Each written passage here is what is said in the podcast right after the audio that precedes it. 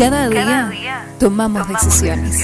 Hoy te invito a tomar una decisión por día. 40 cartas, 40 decisiones.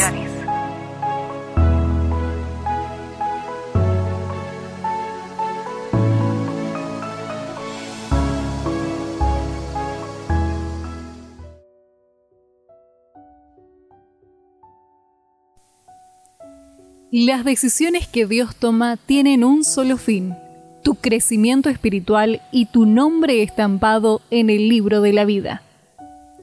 Cuando tenía 16 años, comencé a correr en diferentes campeonatos de atletismo. 100 metros llanos, carrera con postas. Algunas superaban los 20 kilómetros de distancia. Era una buena época.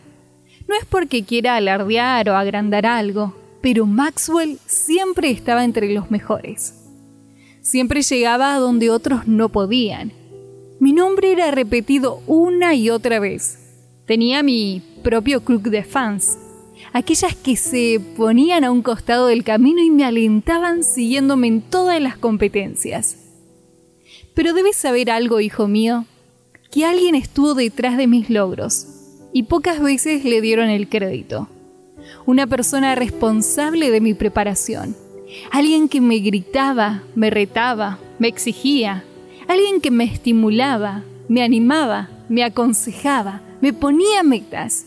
Estaba en días de frío, calor o debajo de la lluvia. ¿Quién era? Mi entrenador. Todos lo conocían en aquel colegio por su sobrenombre, el pato. Él no era un hombre alto, no tenía muchos pelos en su cabeza, usaba lentes, no era un gigante que asustaba con su arma, pero tenía una personalidad de hierro. Seguro de sí mismo, caminaba siempre a un mismo paso. Tenía una sonrisa especial, una enorme carcajada y una voz potente que se podía escuchar desde lejos. Él era mi profesor, mi entrenador y mi amigo. Cuando yo corría, él estaba allí en silencio y algunas veces gritando. Su presencia me exigía una responsabilidad. Tan solo con verlo sabía que él estaba hablando con sus ojos. Ve y gana, campeón. Ve y corre. Ve y no pares. Ve y destruyelos. Sí, él esperaba grandes cosas de mí. Y cuanto más lejos llegaba, más grande era la disciplina. Si perdía, no me insultaba o rebajaba. Al contrario, venía y decía siempre lo mismo. Campeón, vamos a hacer que esas piernas vuelen la próxima vez. Y vaya que sí le ponía música a mi entrenamiento. ¡Corre! ¡Corre! ¡Más rápido! ¡Más fuerte! ¡Más! ¿Quién te enseñó a correr así? Mi abuela corre más rápido que tú. Creo que te gano con las manos atadas y los ojos vendados. ¡Corre! ¡Vamos, campeón! ¡Vamos! ¡Corre! Sí, él era el pato, mi entrenador, mi amigo. Cuando los demás veían un derrotado, él veía un campeón. Cuando los demás veían a un ganador, él pensaba en la forma de hacerme volar como el correcaminos. Cuando los otros dormían a las 5 de la mañana, él estaba gritándome en pleno invierno con una neblina espeluznante.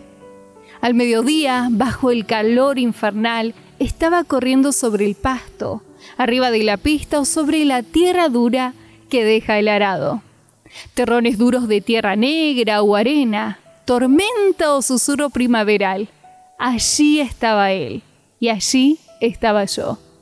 Cuando él faltaba, podía escuchar su voz en mi mente. ¡Corre! Cumplía con el entrenamiento que él dejaba. Respiraba como él decía. Me movía como él quería. Porque aunque no estuviera presente, sus enseñanzas estaban en mi cabeza. Me seguían a toda disciplina, en todo lugar.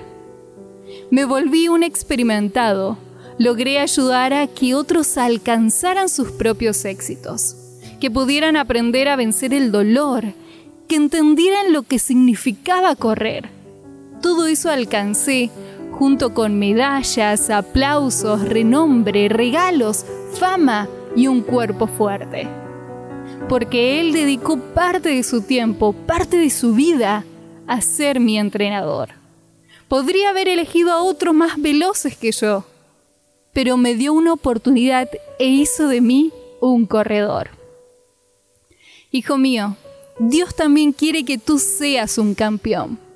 Quiere prepararte, enseñarte cómo se hace y demostrarte que Él no solo habla, te acompaña.